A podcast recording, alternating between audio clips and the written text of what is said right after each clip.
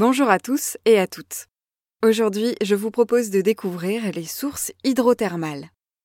Au fond des océans, là où la lumière n'arrive jamais, il existe un milieu absolument étonnant, les sources hydrothermales. Elles sont situées au niveau des dorsales océaniques, là où les plaques tectoniques s'écartent, fissurent le sol et fragmentent la roche. Compte tenu de la gravité et de la pression, l'eau de mer se fraye un chemin dans cette roche à quelques kilomètres seulement au-dessus de poches de magma. Au cours de son périple en milieu extrême, cette eau se modifie totalement.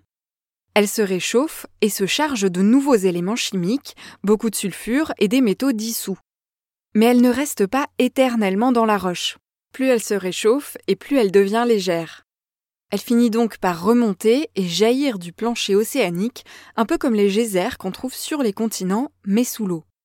On l'appelle alors fluide hydrothermal. Sa température varie entre 250 et 400 degrés. Dans ces profondeurs, la pression est telle que l'eau ne peut ni bouillir ni s'évaporer malgré les températures extrêmes.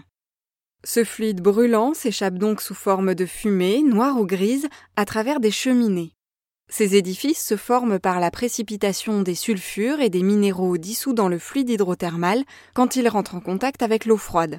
Elles peuvent atteindre une trentaine de mètres de haut.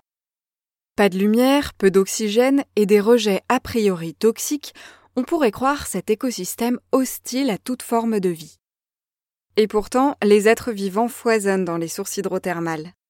On y a découvert des centaines d'espèces qu'on ne trouve nulle part ailleurs.